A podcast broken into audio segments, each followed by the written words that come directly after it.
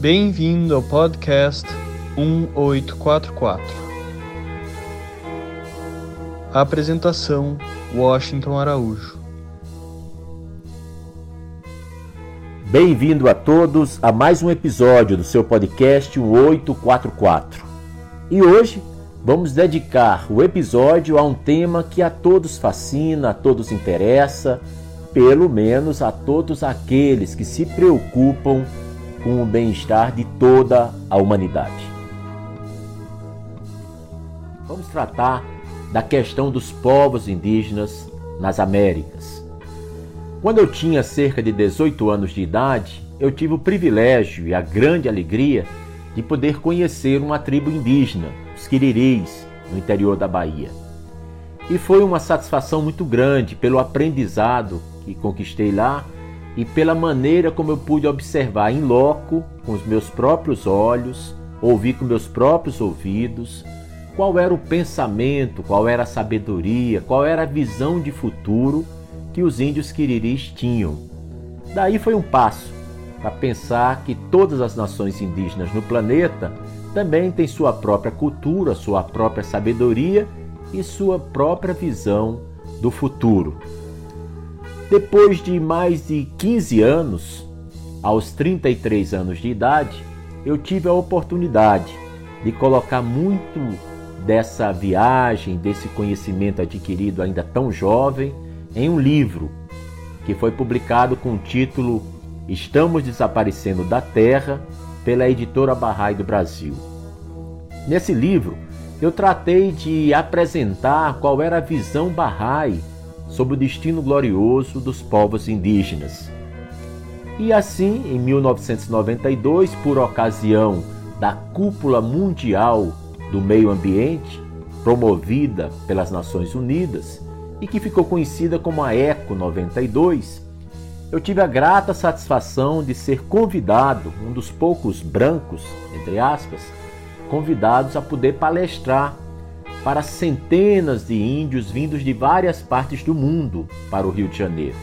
Então, no aterro do Flamengo, eu pude lançar esse livro Estamos Desaparecendo da Terra. Bem, eu gostaria de não apenas falar dos meus sentimentos muito particulares, das minhas percepções muito pessoais, mas antes poder dedicar esse podcast a uma reflexão vigorosa de um dos autores que eu mais admiro e estimo, que é o psicanalista suíço Carl Gustav Jung. E ele tem um livro de memórias chamado Memórias, Sonhos e Reflexões, onde em determinado momento ele se refere a uma viagem que ele fez aos pueblos, que é um povo indígena no interiorzão do México. Escreveu ele: a viagem que realizei em seguida, em companhia de alguns amigos americanos, conduziu-me ao Novo México, onde habitam os índios pueblos, construtores de cidades. Falar de cidades é evidentemente exagerado. Na realidade, trata-se de aldeias. As suas casas, comprimidas e construídas umas sobre as outras, sugerem a palavra cidade, da mesma forma que sua linguagem e toda sua maneira de ser.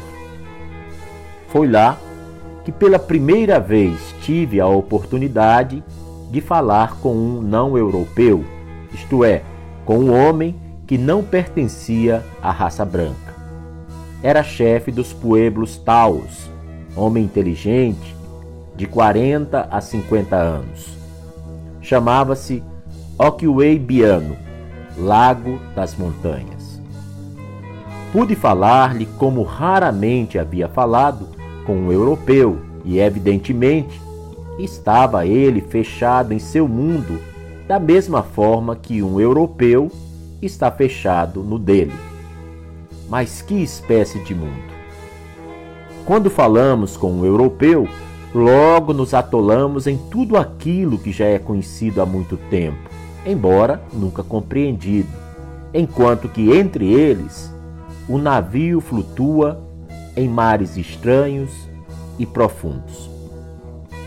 Nunca se sabe o que mais nos encanta: É a vista das novas margens ou a descoberta de novas vias de acesso àquilo que, conhecido desde sempre, já está também quase esquecido.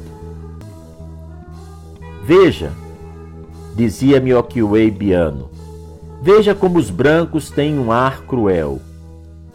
Tem lábios finos, nariz em ponta, os rostos sulcados de rugas e deformados. Os olhos têm uma expressão fixa, estão sempre buscando algo. O que procuram?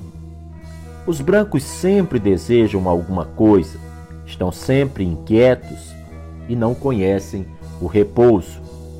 Nós não sabemos o que eles querem, não os compreendemos e achamos que são loucos. Perguntei-lhe então por que pensava que todos os brancos eram loucos. Respondeu-me: Eles dizem que pensam com suas cabeças.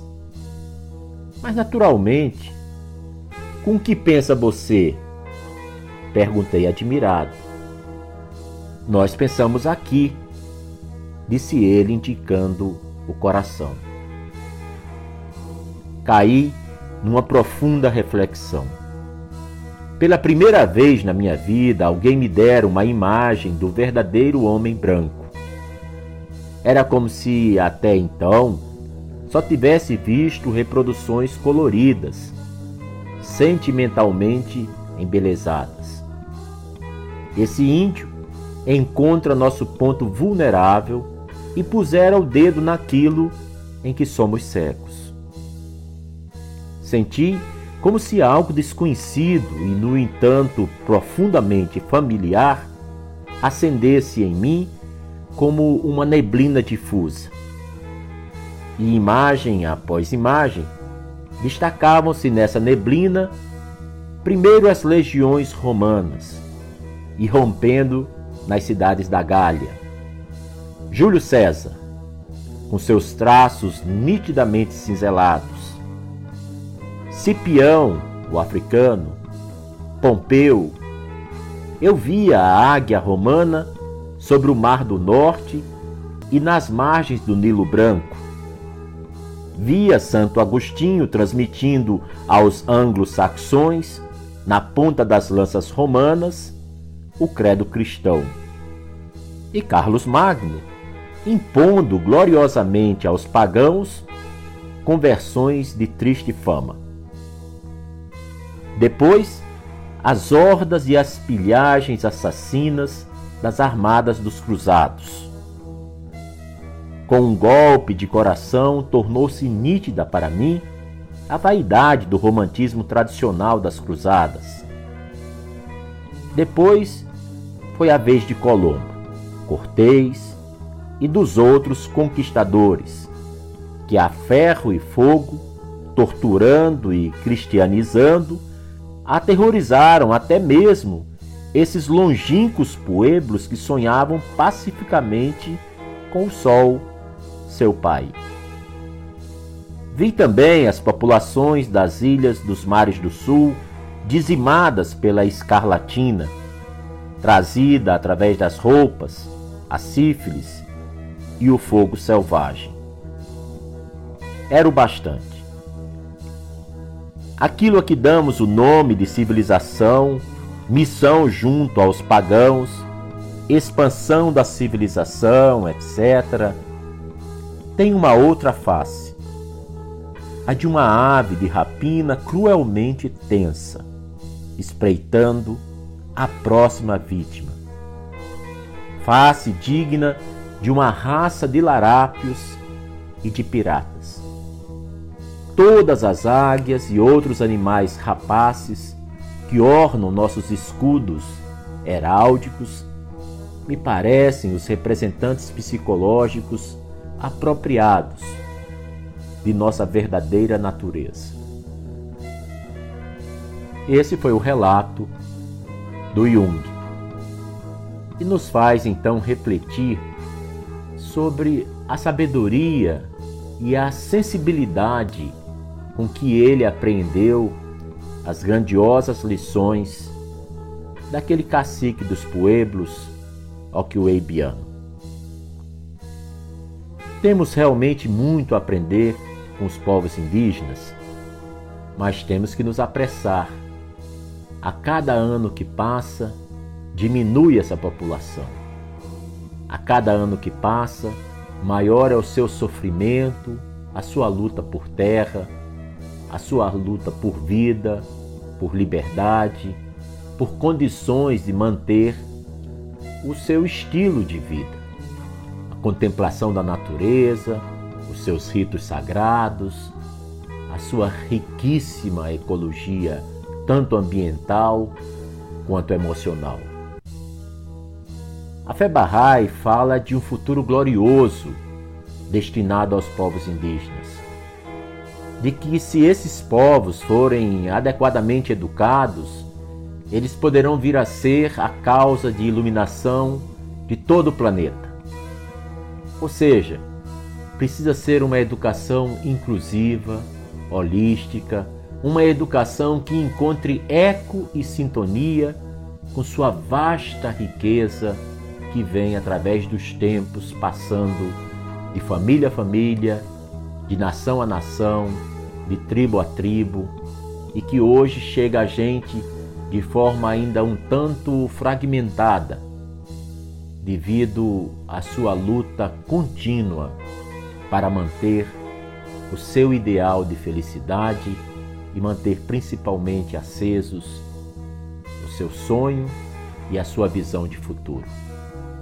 Convido a todos vocês a cada vez mais conhecerem de forma profunda e não superficial os dilemas e os desafios que os povos indígenas estão enfrentando. Bem, é isso e até o próximo episódio do podcast 1844. Você acabou de ouvir mais um episódio do podcast 1844. Agradecemos sua audiência e lhe convidamos para ouvir nosso próximo episódio semanal. Apresentação e comentários: Washington Araújo. Trilha musical composta por Ian Garbinato. Sonoplastia e edição de áudio Shahin Nasrabadi. Vinhetas Diogo Garbinato.